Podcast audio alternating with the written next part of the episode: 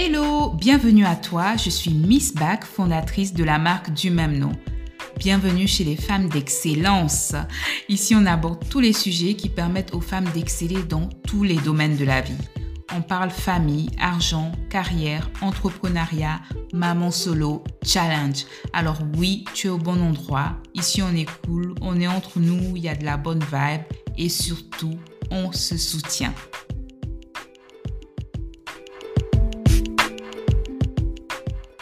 Hello Sandra. Je vais très bien et toi? Super, ben, je suis ravie. Euh, alors, je vais te demander de te présenter euh, vite fait. Hein. Moi, je te connais bien. D'accord. Alors, donc, je m'appelle Sandra, je suis mariée depuis près de 20 ans, presque hein, déjà, ça ne me rajeunit pas. Euh, j'ai trois garçons, trois garçons, donc, dont mon petit Lenny dont on va parler tout à l'heure. alors, me présenter. Donc, je suis directrice également dans, une, dans un cabinet de conseil. Je, manage tout le, tout le pôle finance. Voilà. Et en parallèle de ça, j'ai des petites activités comme, euh, comme tout bon africaine qui se respecte.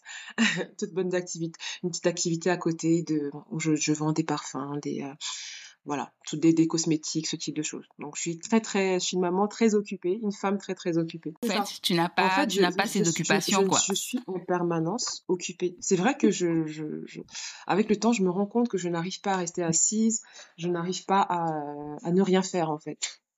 C'est quelque chose de que je ne sais pas faire, que je devrais apprendre à faire d'ailleurs. Oui, euh, je pense que c'est quelque chose qu'on perd un peu avec le temps. Même moi, j'ai remarqué que j'étais un peu comme ça. Euh, avec le temps. C'est euh, même le temps de, de méditer, de s'asseoir, de se poser, c'est quelque chose qu'on qu'on a de moins en moins. Euh, c'est une habitude qu'on perd de plus en plus en fait. Pourtant, c'est pas mal de des fois de rien faire. Exactement, en fait. totalement d'accord. C'est même bon pour. Je vais essayer. Pour le mental. 2024. ah oui. oui. Ben, je t'ai invité aujourd'hui parce qu'on a un petit point en commun. On a toutes les deux euh, des petits garçons qui ont des besoins spécifiques. Euh, et comme c'est quelque chose qu'on a en commun, donc on en parle de temps en temps, on se comprend très bien sur, euh, sur ce point-là. On, on, se comprend parce qu'on vit à peu près les mêmes choses. Et donc, je vais te parler, demander de me parler un peu de Lénie pour que d'autres mamans aussi super occupées comme nous, qui ont aussi des besoins, des enfants à besoins mmh. spécifiques, dans lesquels elles se reconnaîtront sûrement. Donc, parle-moi un peu de Lénie. Qu'est-ce, quel, a, quel a été le bah, diagnostic Je vais commencer un petit peu par le début. donc, Lénie a été diagnostiqué, son, diagnostic a été assez rapide en réalité. Donc là, déjà, il a 7 ans. Lénie a 7 ans. mais il est suivi depuis un peu plus de 5 ans. Donc, pourquoi? Parce qu'en fait, dès le départ, sa, son assistante maternelle, chez qui il était, donc il est resté 3 ans chez elle, et qui avait aussi un fils qui avait des besoins spécifiques pas forcément ce même trouble, mais en fait euh, qui était dyslexique et qui avait d'autres problématiques, avait commencé à me dire quand il avait un peu plus d'un an que Lénie, euh, voilà, ce serait bien de, rencontrer un orthophoniste pour lui. Oui, ce serait bien de, voilà, elle me suggérait des choses, mais elle n'osait pas aller euh, plus loin que ça. Elle avait des doutes. Donc ça, c'était la première chose. Il avait quoi, un an à peu près, hein un peu plus d'un an, vraiment. Donc quand vraiment l'enfant commence à, à à s'initier au langage, quand l'enfant commence à, à, avoir des, comment dire, un, rapport social un peu plus présent, là, elle, se rendait compte qu'il était très introverti, euh, il, avait, euh, il, avait des automatismes qui étaient un peu différents. Donc euh, voilà. Et ensuite, il y a eu son papa, qui a, je pense que c'est vraiment lui qui a été le déclic en réalité, parce que c'est lui tout de suite qui s'est rendu compte qu'il y avait un problème. Alors, il faut savoir que l'autisme, ce n'est pas une maladie, donc il n'y a pas vraiment de symptômes. On ne peut pas dire, oui, symptôme 1, il tousse, euh, voilà. Donc, ce sont des faisceaux d'indices qui font que euh, quand on rassemble tout ça, on se rend compte qu'il y a un problème. Mais ce sont des indices qui, pris indépendamment, en réalité, ne sont pas très graves. Parce que tout le monde va dire, oui, euh, Lenny, par exemple, il y avait des troubles du langage. Mais les gens vont nous dire, oui, mais s'il y a des troubles du langage, moi, mon enfant a parlé à 4 ans. Oui, je connais une copine dont l'enfant a parlé à 10 ans. Donc, voilà. Après, on va dire, il était très ritualisé. C'est-à-dire que mon mari, la première chose qu'il a un petit peu alerté, c'est que, en fait, dès lors qu'il changeait de, comment dire ça, euh, d'itinéraire, Lenny se mettait à crier. Il avait 15 mois. Il avait il savait que pour aller chez l'assistante maternelle, c'était tel chemin. Et dès lors que mon mari changeait de chemin, il partait dans des crises, mais d'angoisse, de... c'était horrible. Donc ça, c'était le deuxième indice. Le troisième indice, c'était plus au niveau du comportement.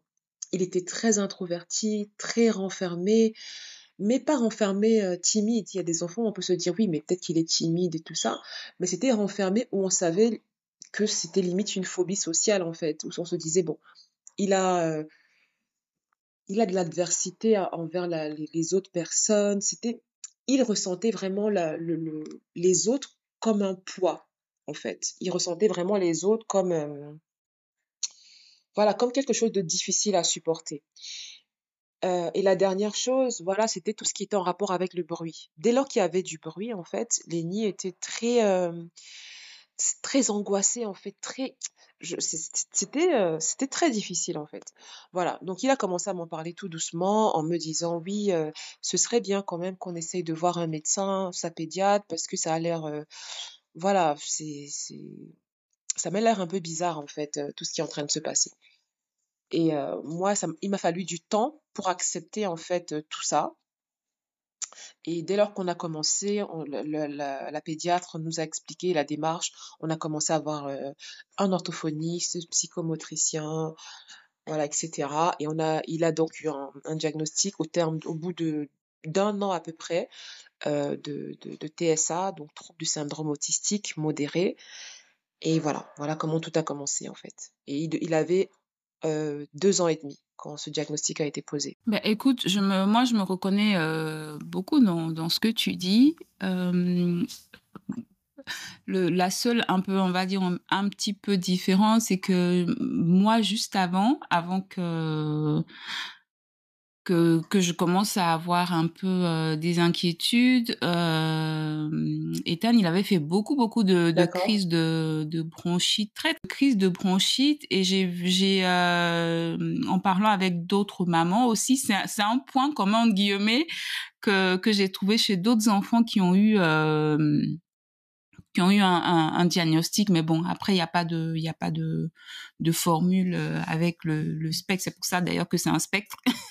Donc il avait fait beaucoup beaucoup de bronchites à répétition avant de, de finalement tomber aussi dans cette phase de où il se fermait, voilà, où euh, il avait euh, une régression, on peut dire ça comme ça, une régression assez spectaculaire.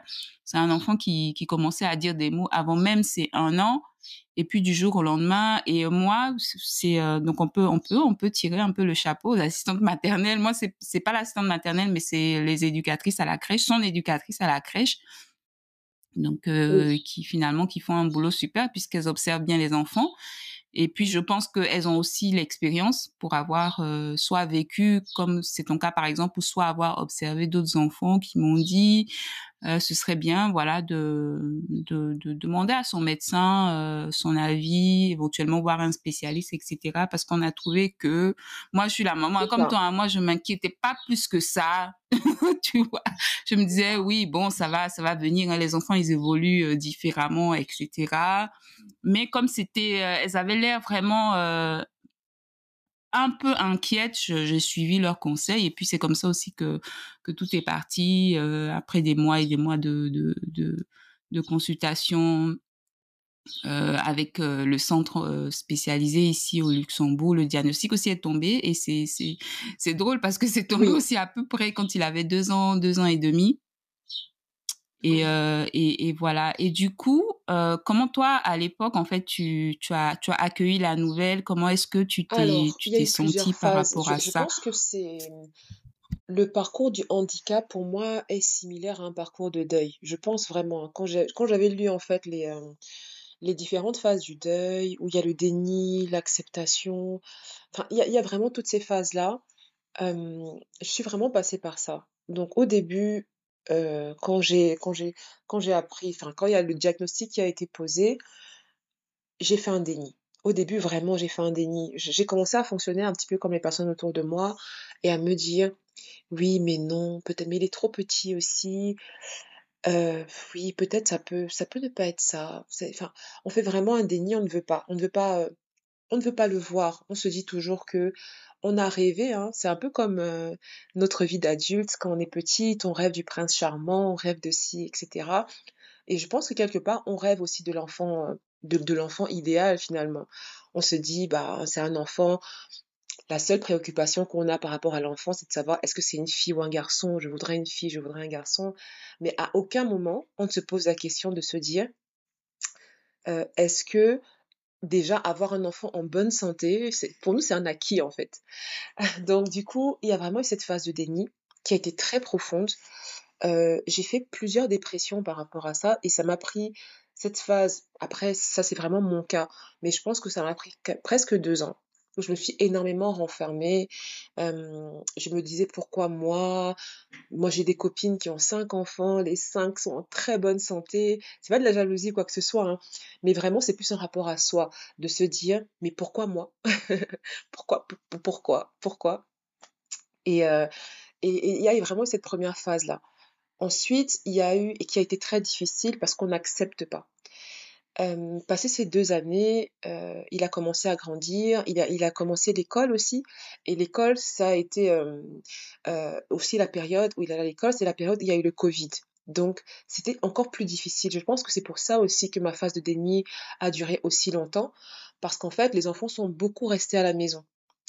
donc, il a beaucoup fallu s'occuper de lui, il a beaucoup fallu prendre le relais par rapport à, à l'éducation, comment dire, par rapport au système éducatif, on va dire. Et là, j'ai vraiment vu que, euh, euh, comment dire, donc j'étais très, très, j'étais très en contact avec lui finalement. Et qu'est-ce qui s'est passé d'autre? C'est que à l'école, en maternelle, il faut dire une chose, c'est que le peu de fois où il était à l'école, il avait donc une AVS parce qu'on s'y était pris très très tôt, donc AVS en France c'est assistant de vie scolaire. Comme il a eu son statut MDPH, MDPH c'est en fait une maison qui s'occupe des enfants enfin des personnes, on va dire, handicapées de, manière générale, hein. que ce soit handicapés moteurs, euh, handicapés euh, euh, psychologiques, enfin bref, tous les types de handicap.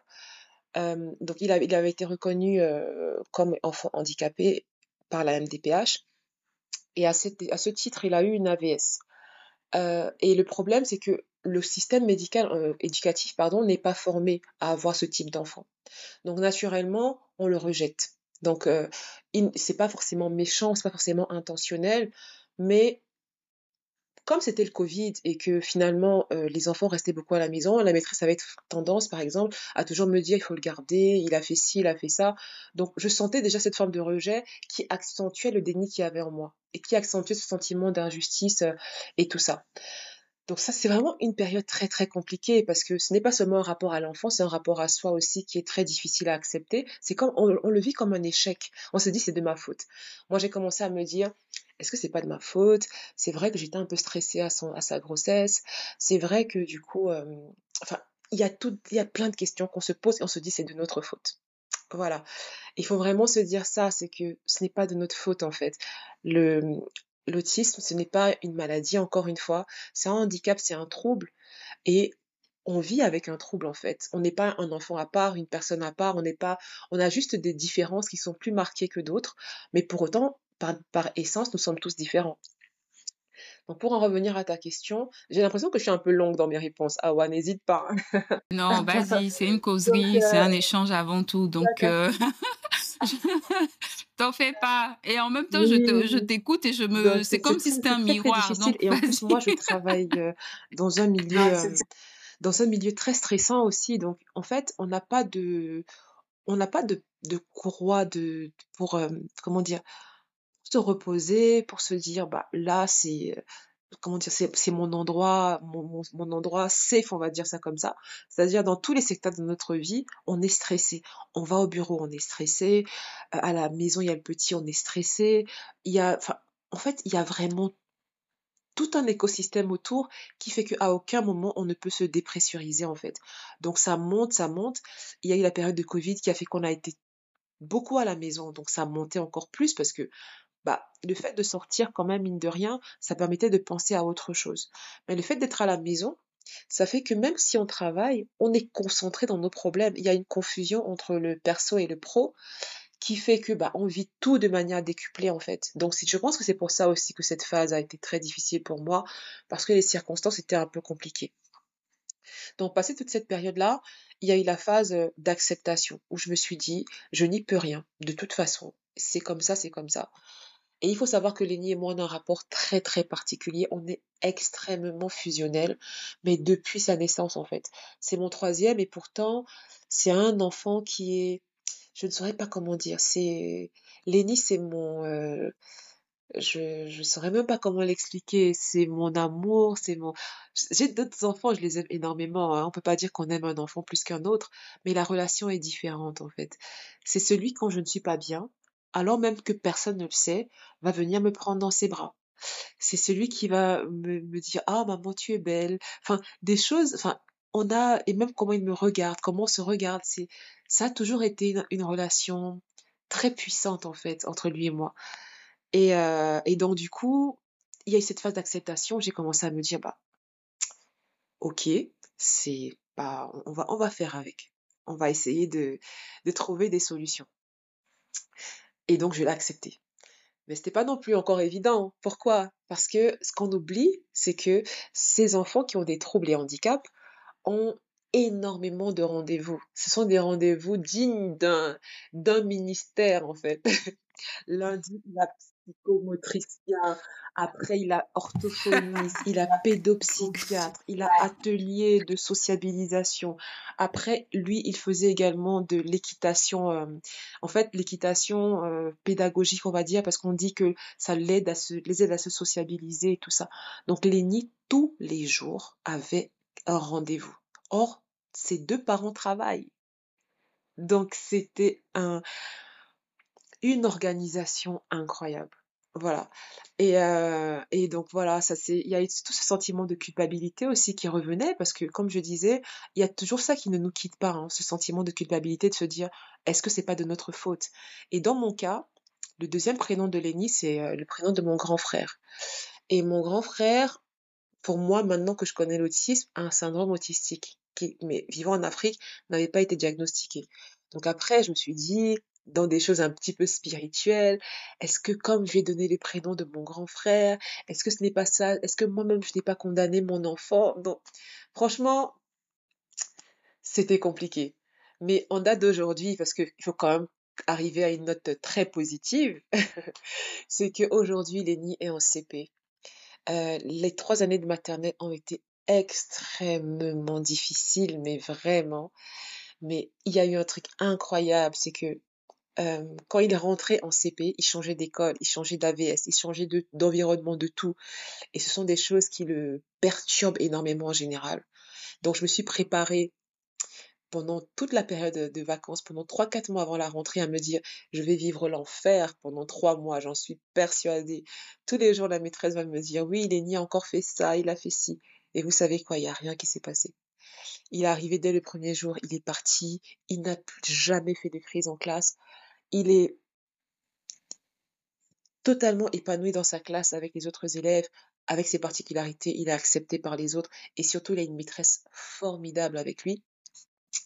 Donc, euh, ce qui fait qu'aujourd'hui, oui, il a toujours des particularités très prononcées, parce qu'en termes de comportement, ça se voit que voilà, il, est différent.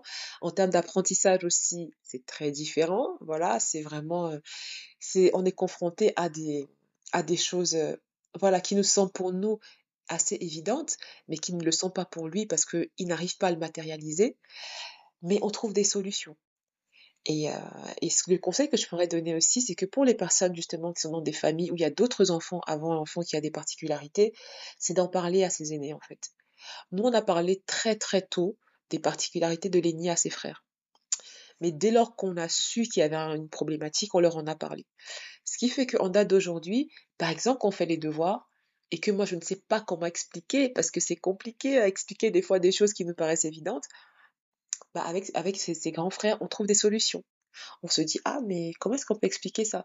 Donc ça fait que finalement, tout le monde se met, euh, voilà, euh, travaille à son bien-être et ils se sont rassurés et, euh, et voilà. Donc voilà, on, termine pour une note positive. Là, on est vraiment dans la phase où on trouve des solutions.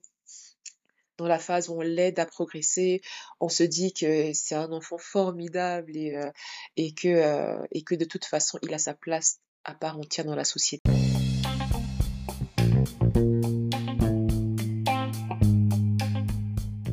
Avant de continuer cet épisode, je voulais également vous rappeler que vous pouvez écouter ce podcast sur toutes vos plateformes préférées, Apple Podcast, Google Podcast, Amazon Podcast et bien sûr Spotify. N'hésitez pas à vous abonner et également à inviter d'autres personnes comme vous à nous rejoindre. C'est parti pour la suite de cet épisode. Écoute, je pense que tu, donnes en même temps un petit peu euh, une d'espoir à, certaines mamans et tout ça. Il y a plein de choses que j'ai relevées euh, dans tout ce que tu as dit, euh, notamment le, le déni. Bon, ça, c'est, euh, je pense que c'est très commun à, à, tous les parents qui reçoivent ce type de diagnostic. Donc, je pense que c'est une phase plus que normale. Et ensuite, la culpabilité, ça, je pense que c'est quelque chose qui revient. moi, personnellement, je suis coupable tous les, je me sens coupable tous les deux jours. Hein. donc, tous les deux jours, je me repose la question de ce que j'ai fait quand j'étais enceinte ou quand il était petit. Euh, est-ce que je l'ai pas fait tomber? J'ai pas cogné sa tête, machin. Donc, je pense que ça, c'est des questionnements qu'on a. Euh, en tout cas, moi personnellement, c'est quelque chose qui ne m'a jamais quitté. Euh, surtout quand on a des périodes où on n'est pas bien, on se repose remet toujours en question, mais et puis après on est vite rattrapé par la réalité, hein, de se dire que voilà, euh, euh, les faits sont là, euh, on peut pas revenir en arrière, on peut pas changer les choses, et de toute façon c'est ce, ce n'est pas le premier enfant autiste au monde, donc si tout le monde commençait à, à se culpabiliser, on, on, enfin, on ne s'en sortirait pas. Et puis, je pense que Lénie a eu beaucoup, beaucoup de chance aussi à l'école parce que ça, c'est, euh, on ne le dit pas assez, mais ça, c'est un facteur hyper, hyper important euh, dans le développement, en fait, des enfants qui, qui reçoivent des diagnostics euh, du spectre autistique. L'environnement, il est hyper, hyper important. Il y a les parents, déjà, le poids des parents, le poids que les parents ont est assez difficile, mais il faut que les gens comprennent, en fait, que que nos enfants arrivent à évoluer, il faut, en fait, comme on dit euh, euh, chez nous, euh, it takes a village to raise a child. Enfin, il faut, voilà, il faut, il faut tout le monde en fait. Il faut l'appui de tout le monde et il faut que les aidants externes, les éducateurs et tout ça euh, est aussi de la bonne volonté, euh, déborde d'amour, est aussi une bonne intention par rapport à ça. Moi, mon fils, il a eu beaucoup moins de chance euh, dans, dans son parcours scolaire, c'est-à-dire que déjà, ils étaient hyper, hyper stressés quand le petit, il avait commencé l'école. Euh, à l'époque, non, mais tout le monde était stressé, mais je te dis pas le, les infrastructures qu'ils ont mis en place pour un enfant de de 4 ans, quoi. Laisse tomber, ils étaient beaucoup plus stressés que lui. L'enfant, il était... Euh, euh, ça, ça agit sur lui. Euh, ce que vous appelez AVS chez nous, ici, lui, il en avait deux, tu t'imagines? Deux en plus de la maîtresse. c'était juste horrible. Donc ça se ça se répercutait sur l'enfant. Il était pas bien du tout. Il faisait beaucoup de crises. L'année scolaire s'est très très mal passée et on voyait bien que euh, les personnes en fait n'étaient pas en fait volontaires. Mmh n'étaient pas euh, comment on dit ça motivées en fait. Il n'y avait pas de d'envie. Et donc quand c'est comme ça en tant que parent c'est très difficile de prendre la décision de laisser son enfant dans le cycle euh, classique ou de l'envoyer dans un établissement mmh spécialisé. Et moi c'est malheureusement une décision que j'ai dû prendre euh, autant c'était pas, j'étais pas obligée, mais pour le bien-être de mon enfant, j'ai dû le retirer, voilà, de, de, de l'école euh, classique entre guillemets, et le mettre dans une école euh, avec des intervenants mmh beaucoup plus aguerris, on va dire et de sortir du système classique à mon grand dame en fait. Je sais qu'il y a beaucoup de parents qui qui militent qui se battent pour que l'enfant reste dans le système classique et ça c'est hyper normal. C'est mon souhait aussi mais en même temps si euh, les, euh, le personnel, euh, les aidants, les éducateurs et tout ça n'ont pas de bonne volonté, qu'est-ce que tu vas faire? Tu vas faire un bras de fer. À un moment donné, il faut penser à l'enfant. Et je pense que Lénie a eu beaucoup, beaucoup de chance. Et ça se voit puisqu'il fait des progrès Et je suis vraiment, vraiment ravie de l'entendre. Et si tout le monde, si tout le système fonctionnait ainsi, je pense que les enfants s'intégreraient de plus en plus facilement, en fait. Et les, les enfants neurotypiques reproduisent exactement le schéma des adultes. C'est-à-dire si les adultes se, se comportent d'une telle ou telle façon vis-à-vis de nos enfants, ben, les enfants vont, vont vont copier en fait, comme tu disais, euh, expliquer aux enfants, leur transmettre euh, le bon message, euh, etc. Et ça, c'est un travail qui, a, qui, qui, qui, qui reste encore à faire hein. dans notre système de manière générale. Et puis, j'ai... Ouais, ouais. Et, et puis le monde du travail, hein. voilà, on reste des parents qui travaillent, on a notre boulot, on a des choses à faire. voilà, moi, moi j'ai, euh, moi je suis plus salariée aujourd'hui et je te dis pas la, la, la, ce que ça, ça change en fait. C'est-à-dire que à l'époque, quand j'étais salariée, dès que je voyais le, le numéro de l'école, je transpirais. Hein. ah ouais, mais euh, je connais, euh, tu sais, Lénie, dans le, dans ses encadrants et dans la démarche dans laquelle j'étais de me dire, je ne peux pas tout faire. j'ai pris une personne pour l'aider à faire ses devoirs parce que des fois c'était compliqué. Et la personne qui s'occupe de lui avec les, enfin, qui s'occupe de ses devoirs, qui travaille avec lui, donc c'est une maman en fait qui elle aussi a un enfant autiste, un enfant unique, et euh, qui travaillait avant et qui a dit exactement la même chose que toi. Et ce que moi aussi j'ai pensé à un moment, c'est de se dire c'est juste impossible que je puisse continuer à travailler euh, de manière efficace et sereine, et en parallèle toujours être sollicité pour le petit en fait.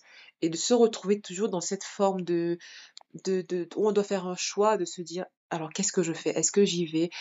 En fait, ça accroît encore la culpabilité en nous parce qu'on se dit non seulement peut-être c'est de notre faute si notre enfant est comme ça, mais en plus, on n'est même pas sûr d'avoir la bonne attitude pour gérer les crises qui se posent par rapport à cette situation que possiblement nous-mêmes on aurait créée.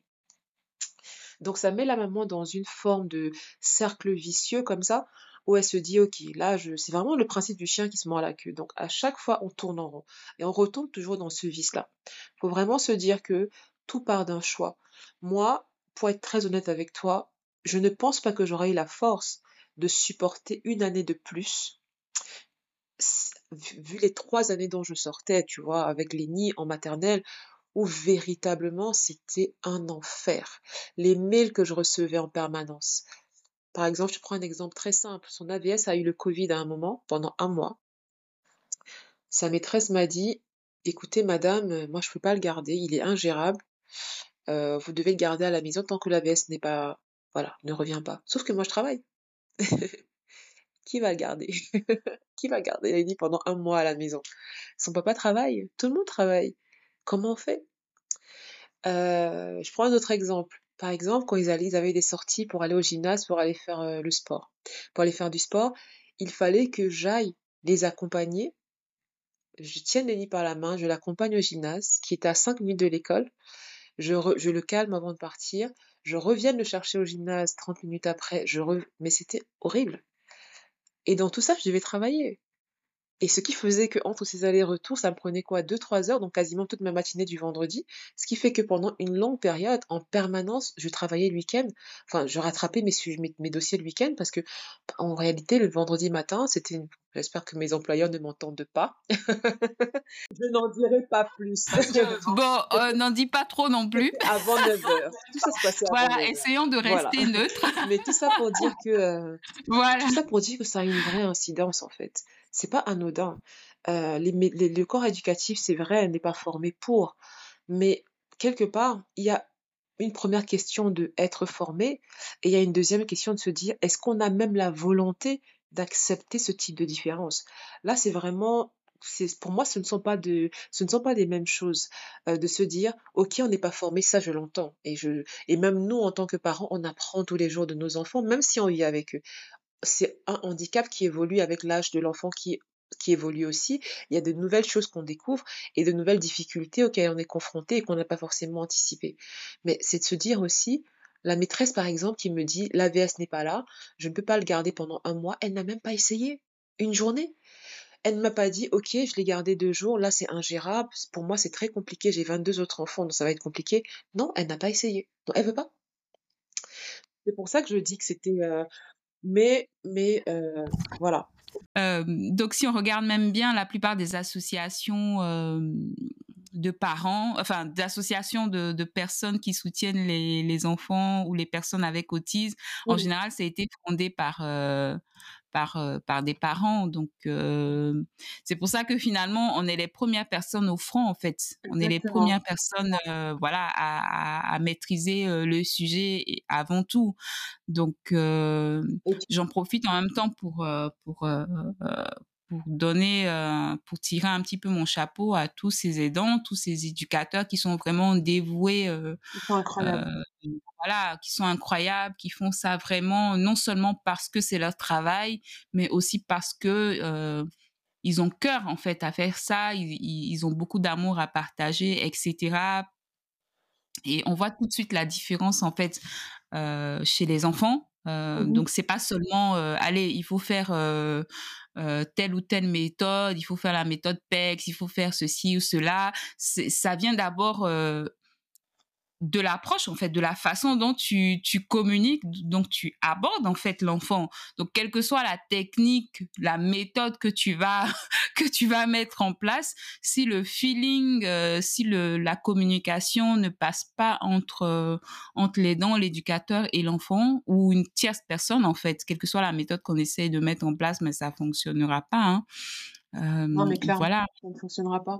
Il faut de l'amour aussi, tu vois, c'est très important. Beaucoup. Ouais, ces personnes-là, on ne le redira jamais assez. La VS de l'ENI, par exemple, ce sont des, euh, des métiers qui ne sont pas très très bien rémunérés. Donc, euh, ces personnes qui le font et, et, sans qui nos enfants ne pourraient pas évoluer, hein, il faut le dire. Nous, on n'est pas là à longueur de journée. Et quand bien même on serait là, on n'est pas formé pour. On ne peut pas faire ce travail-là.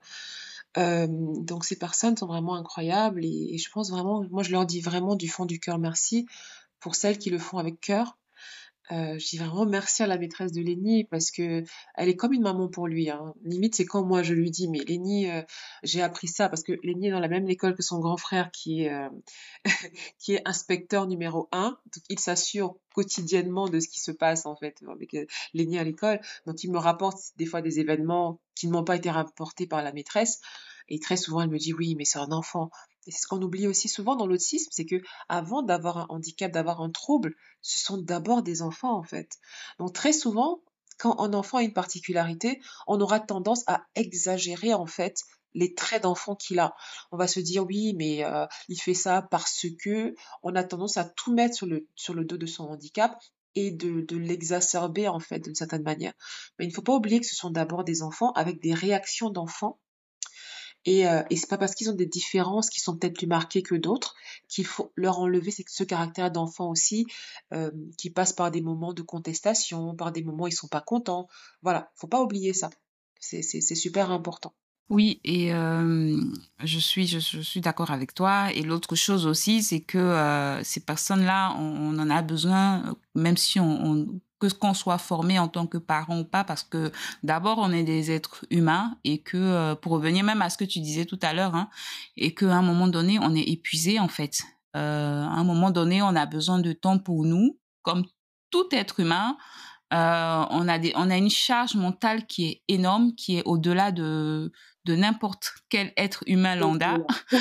euh, voilà. Et enfin, moi, je dis souvent, de toute façon, tant qu'on n'a pas euh, d'enfants euh, à besoins spécifiques, on ne peut pas comprendre en fait ce qu'on vit. Tant qu'on n'a pas d'enfants comme ça, ou qu'on est, ou qu'on ne s'occupe pas d'enfants ou de personnes comme ça au quotidien, on, on, ne peut pas comprendre. En fait, on a une charge mentale, mais qui est énorme. Moi, ça fait aujourd'hui que je relativise, mais sur tellement de choses. Euh, il y a plein de choses où je me dis, c'est pas grave. Exactement. Parce que j'ai déjà testé le high level de de la douleur, le high level de l'endurance. Voilà, j'ai déjà testé, euh, mais tellement de choses plus difficiles qu'il y a beaucoup, beaucoup de choses euh, vis-à-vis desquelles je relativise énormément.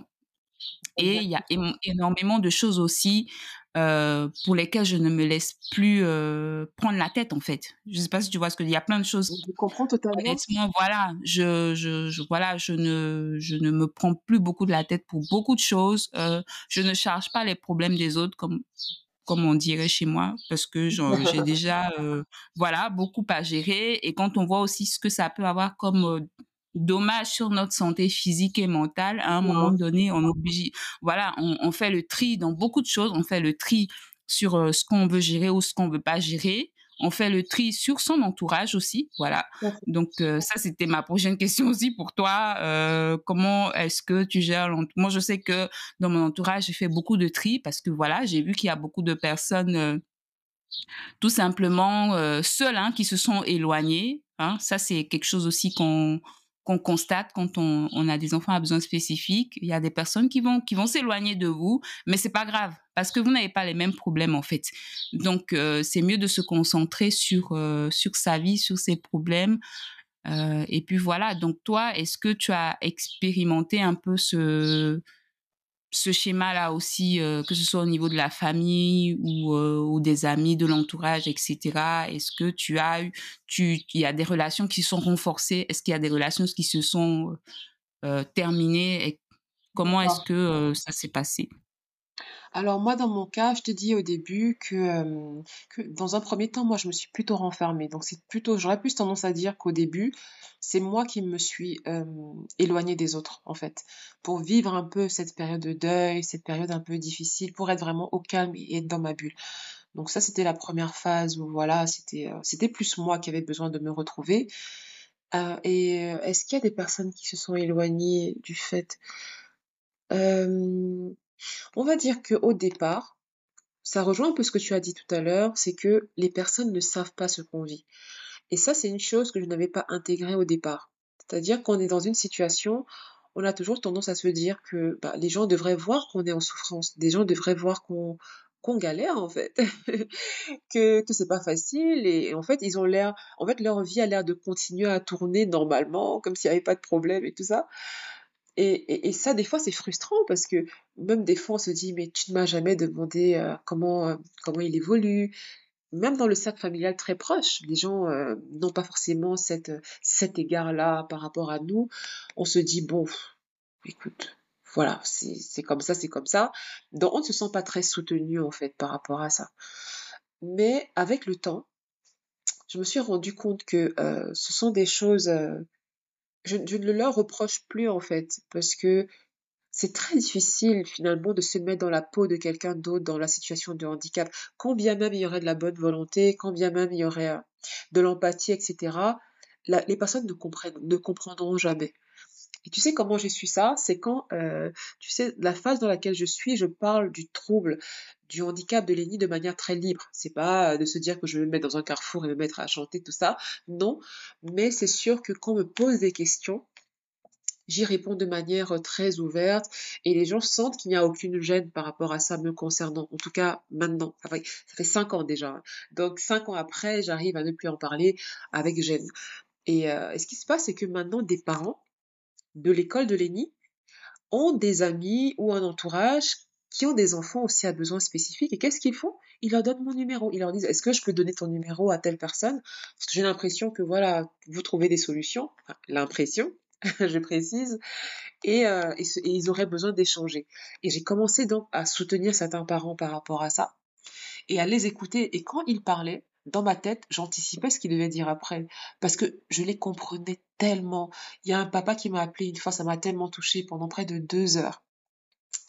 Et en fait, chaque fois qu'il parlait, c'est comme si c'était mon miroir. Je disais, waouh, c'est exactement ce que j'ai vécu. Et lui aussi, il savait que je comprenais ce qu'il me disait, donc du coup, il se sentait beaucoup plus à l'aise, en fait. Tu vois? Donc je ne dis pas de rester dans une forme de sectarisme ou un truc comme ça, non. Mais c'est sûr, Awa, que malheureusement, c'est quelque chose, le handicap d'un enfant est quelque chose qu'on vit de manière très solitaire, même au sein du couple, en fait. Hein. Parce qu'on n'en parle pas assez.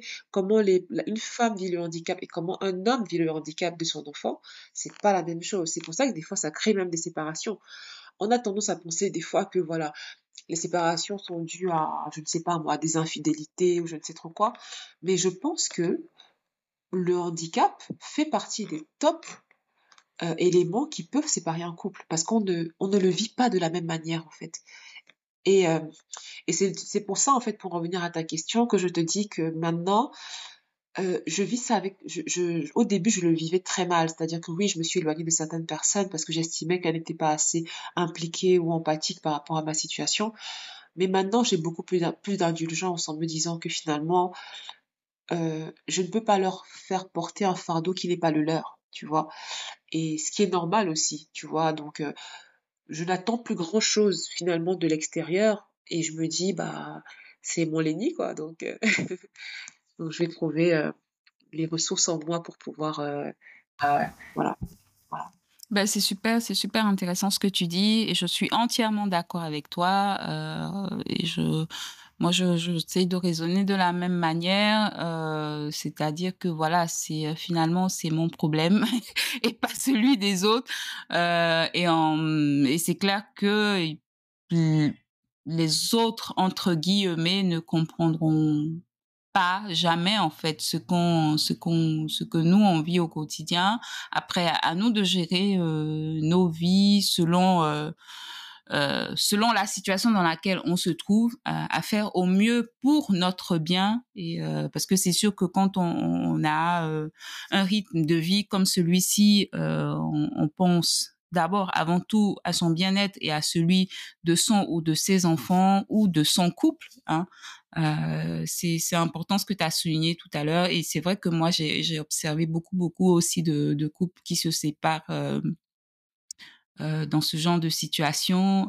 Mais bon, voilà. Écoute, on pourrait passer toute la journée à parler. Il y a tellement de choses à dire, mais je crois qu'on va s'arrêter là pour aujourd'hui. on passe euh, la journée, hein, on passe euh, même pas les, des jours et des jours à parler de ça. C'est un sujet euh, qui n'a pas de fin. Donc juste avant avant qu'on se quitte, est-ce que tu as un ou deux conseils pour pour les parents qui nous écoutent? Et aussi, est-ce que tu, tu peux nous parler un peu de, des senteurs de Sandy? Donc moi, je, je suis une bonne cliente, j'achète souvent tes parfums, j'aime beaucoup. Je mettrai aussi les liens euh, en commentaire pour ceux qui veulent euh, en commander. Et tu livres partout, en Afrique également. Donc, euh, quels sont les quelques conseils que tu pourrais donner aux parents qui soit sont en phase de, de début de diagnostic ou encore euh, dans la phase de voilà, où ils sont, ou des parents, voilà, tout simplement, qui ont des enfants à besoin spécifiques. Quel est le mot de courage, le conseil que tu pourrais donner? Alors, le premier conseil que je pourrais donner, c'est de, de, de, ne pas considérer votre enfant comme... Euh, le mot va être un peu fort, hein, ce que je vais dire. Donc, euh, je suis désolée si ça heurte certaines personnes, mais comme une erreur ou bien un échec ou, ou, euh, ou un sous-enfant. Vraiment, c'est un enfant à part entière qui a ses spécificités mais qui n'est pas pour autant un enfant différent des autres. C'est votre enfant. Il faut vraiment l'aimer à cette dimension-là de votre enfant et ne pas le considérer comme OK, bon, c'est une expérience qui n'a pas marché. Ça, c'est la première chose que je voudrais dire. Moi, Lénie, l'enfant qui me fait le plus rire sur cette terre, c'est Lénie. Celui qui me fait le plus euh, avoir des le cœur mais gros comme ça, et pourtant, j'aime énormément tous mes enfants, mais c'est Léni en fait, c'est vraiment lui. Donc c'est votre enfant, c'est un enfant à part entière et, euh, et c'est votre réussite. Ça, c'est la première chose que je voudrais dire. La deuxième chose, euh, c'est vraiment de communiquer. Je pense que c'est une situation moi, je, parle vraiment au niveau du couple, parce que vous avez aussi des personnes qui ont des enfants en situation de handicap, et peut-être qu'ils sont des couples soit séparés, soit des couples, euh, voilà, enfin, en tout cas, des, des, personnes monoparentales. Mais dans le, si on parle d'un couple, euh, je voudrais aussi donner comme conseil de beaucoup communiquer et de ne pas juger l'autre. C'est-à-dire que nous, en tant que femmes, on est énormément dans l'émotion. On vit le handicap de manière émotionnelle. C'est-à-dire que nous, on sera dans Oh mon enfant, mais qu'est-ce qu'il va devenir demain? Oh mon Dieu, mais il souffre. On le vit vraiment, c'est épidermique, on le vit à l'intérieur de nous, ça nous déchire, ça nous heurte, vraiment, ça nous euh, prend aux tripes en fait, si je peux m'exprimer comme ça. Mais les hommes sont beaucoup plus pragmatiques. Ils vont dire, OK, il y a telle situation, ils sont plus froids en fait. Mais c'est pas pour autant que ça veut dire qu'ils ne vivent pas et qu'ils ne souffrent pas. Mais ils vont le montrer de manière très différente. Ils sont très pragmatiques. OK, il a un problème de langage, qu'est-ce qu'on fait? On va un orthophoniste, OK, étape 1, 2, 3. Donc nous, en tant que femmes, on peut se dire, mais c'est pas possible. Comment ça se fait qu'ils soient aussi froids par rapport à la situation? Est-ce que ça veut dire qu'ils ne, ils ne, je ne sais pas, ils me laissent tout faire ou bien ils ne, ils ne souffrent pas? Donc c'est hyper important de ne pas être dans le cas d'un couple, dans le jugement de l'autre, mais d'être dans l'écoute à la fois de se dire, ok, ma femme le vit de manière très épidermique, mais il faut quand même que je l'écoute parce que c'est sa manière à, elle, d'évacuer. Mon mari, ça va être soit la stratégie de l'évitement, soit de manière très pragmatique, mais c'est sa manière aussi à lui de s'exprimer. Il faut pas se juger par rapport à ça. Donc moi, et il y a vraiment deux conseils que je pourrais donner, ce serait cela. Et ensuite, et ensuite, euh, bah, les choses vont évoluer et vont évoluer positivement. Ça, il faut vraiment se dire la positive attitude, c'est super important. Vraiment. Oui, il faut, hein. Il faut. En tout cas, je te remercie beaucoup de m'avoir accordé de ton temps, d'être venu très très tôt euh, avant euh, avant de vaquer à tes occupations. Merci beaucoup, Sandra. Euh, je te fais de gros bisous. J'embrasse tout le monde. Merci. Et, effectivement, pour les pour en revenir à ouais, juste un, tout dernier mot. Donc oui, sur mon activité de vente de, de parfums, accessoires, etc. Oui, j'ai une page Instagram. Vous pouvez me contacter également sur WhatsApp si vous avez des besoins particuliers pour des très bons plans de produits de marque, de luxe à prix très très discounté. Donc voilà. Voilà, voilà, c'est tout pour aujourd'hui. En tout cas, nous, on est, on est, des fois, on se demande comment on fait. Même nous, on ne sait pas. Ce qui, ce qui est sûr, ce qui est sûr, on fait. On fait nos boulots, nos enfants, euh, les maris, les side hustles, etc. En tout cas, c'est le Seigneur qui donne la force. ah bon, c'est ça. Voilà, merci beaucoup Sandra. Je te fais des bisous. Gros bisous. Bonne journée. Bonne journée, bisous.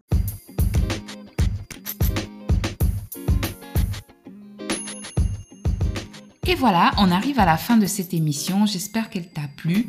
N'hésite surtout pas à me laisser des étoiles afin que d'autres femmes d'excellence comme toi puissent nous rejoindre.